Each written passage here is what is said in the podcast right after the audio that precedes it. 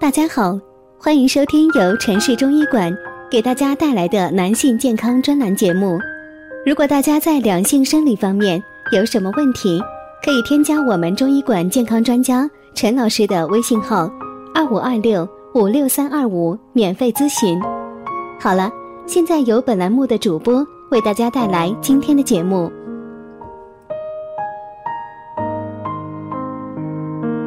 我们这一讲的题目是肾虚的营养病理，人人都能看懂，还有靠谱的营养调理方案。肾是先天之本，这体现在肾细胞的不可再生。一直在说人体神奇的自我修复能力，其实是因为细胞能够精准复制、快速分裂，在很短的时间内能够生产出跟受伤或死去的细胞。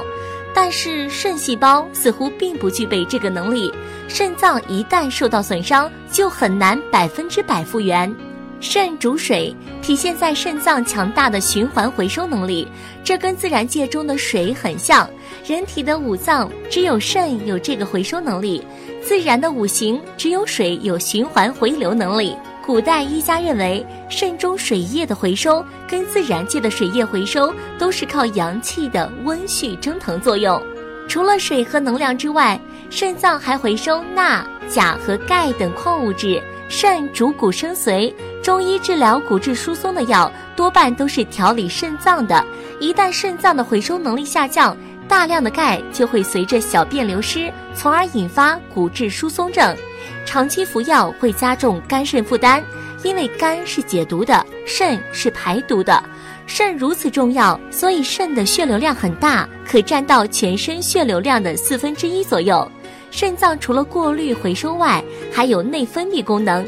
肾脏可以分泌出血管活性素、肾素、前列腺素和肌肽等物质，这几种物质都用来调节血管收缩和舒张。肾的血流量才能维持恒定。常说的肾阴虚，可以理解为肾单位的总数量减少；肾阳虚是单个肾单位的工作能力下降。体现在人的主要症状是小便清长次数多、怕冷、手脚冰凉、气短乏力、腰酸背痛、骨质疏松等。肾病的主要营养防治措施有：保证充足的碳水化合物，也就是能量供应。如果能量不足，身体的糖异生机制会将氨基酸和蛋白质转变生成能量，会消耗人体的肌肉组织，人会变瘦，肌肉组织表少。好啦，朋友们，今天的节目就到这里啦。喜欢的朋友可以点赞和评论留言。